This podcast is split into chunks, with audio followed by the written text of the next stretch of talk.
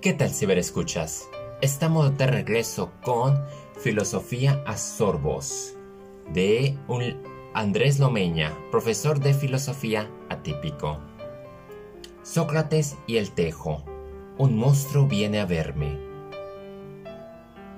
El director catalán Juan Antonio Bayona ha adaptado la novela Un monstruo viene a verme de Patrick Ness y ha conseguido en España más de un millón de espectadores en apenas una semana.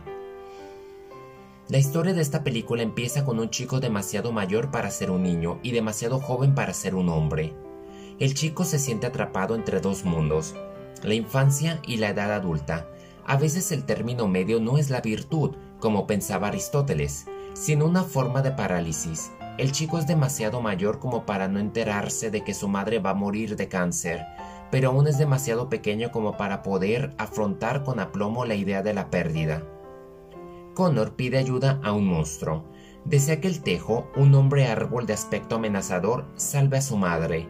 El monstruo acude en su auxilio y le dice que le contará tres historias. Después de la tercera historia, Connor tendrá que contar una cuarta y última historia que será la verdad. La verdad que esconde. La verdad con la que sueña Connor es un secreto inconfesable que finalmente escucharán los espectadores. La verdad se entiende en este drama familiar como un poderoso sentimiento que está atrapado en la conciencia. La verdad es una voz interior que se desgarra al no poder salir y consume al chico cuanto más la esconde. Connor vive ausente y sufre maltrato escolar porque es incapaz de sofocar el incendio que se libra en su interior.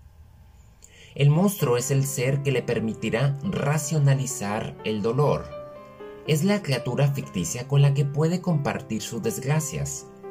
El monstruo le hace dudar, cuestiona sus convicciones y rebate sus argumentos. Connor no para de repetir que las historias de monstruos son tonterías y que él solo la necesita para curar a su madre. Pero el monstruo sabe que su función es otra, el monstruo es una versión contemporánea de Sócrates. El hombre árbol a través del diálogo hace que Connor tenga que revisar todos sus principios. El monstruo cambia el enfoque de la situación, clarifica las ideas del chico, le hace ver lo que no quiere ver. El filósofo Sócrates utilizaba la ironía para desarmar a sus adversarios y después empleaba la mayéutica para ayudar a engendrar conocimiento. El monstruo sigue el método socrático de manera rigurosa, Primero cuenta tres historias paradójicas para que Connor dude de todas sus ideas preconcebidas. Más tarde, con ayuda de la mayéutica, Connor tendrá que contar una cuarta historia para reconocer que sabía la verdad desde el principio. Siempre tuvo claro lo que le ocurría, pero necesitaba el monstruo para liberar ese conocimiento. Cuentan que Sócrates era terriblemente feo. El monstruo también es lindo de ver.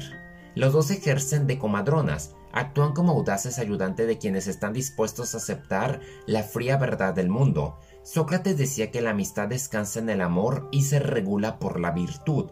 Este monstruo tan socrático es un amigo en sentido pleno, una criatura ancestral dispuesta a recoger y sanar el corazón hecho añicos de un chico a punto de convertirse en un hombre. Otro texto, otro análisis filosófico que me encanta el punto de vista de Andrés Lomeña, sin duda yo vi esa película porque estuvo la oportunidad de verla en Netflix. Ahorita no me acuerdo en qué plataforma se encuentra de streaming, sería cuestión de que la buscaran. Hacía la voz Liam Neeson y aparecía Sigourney Weaver, entre otros actores talentosos. Pero a mí me motivó tanto la narrativa, me inspiró bastante la actuación del jovencito y me enganchó. La forma de lidiar con la muerte, con los sentimientos, lo que uno se guarda y no sabe desenvolver, es una joya, indudablemente del director que, ha hecho blockbusters sin duda. Me, me, ha fascinado bastante, me trae muy buenos recuerdos y buenas enseñanzas y no me queda más que recomendárselas y yo creo que me voy a poner a buscarla porque vale la pena, la verdad, vale la pena verse hoy en día más que nunca.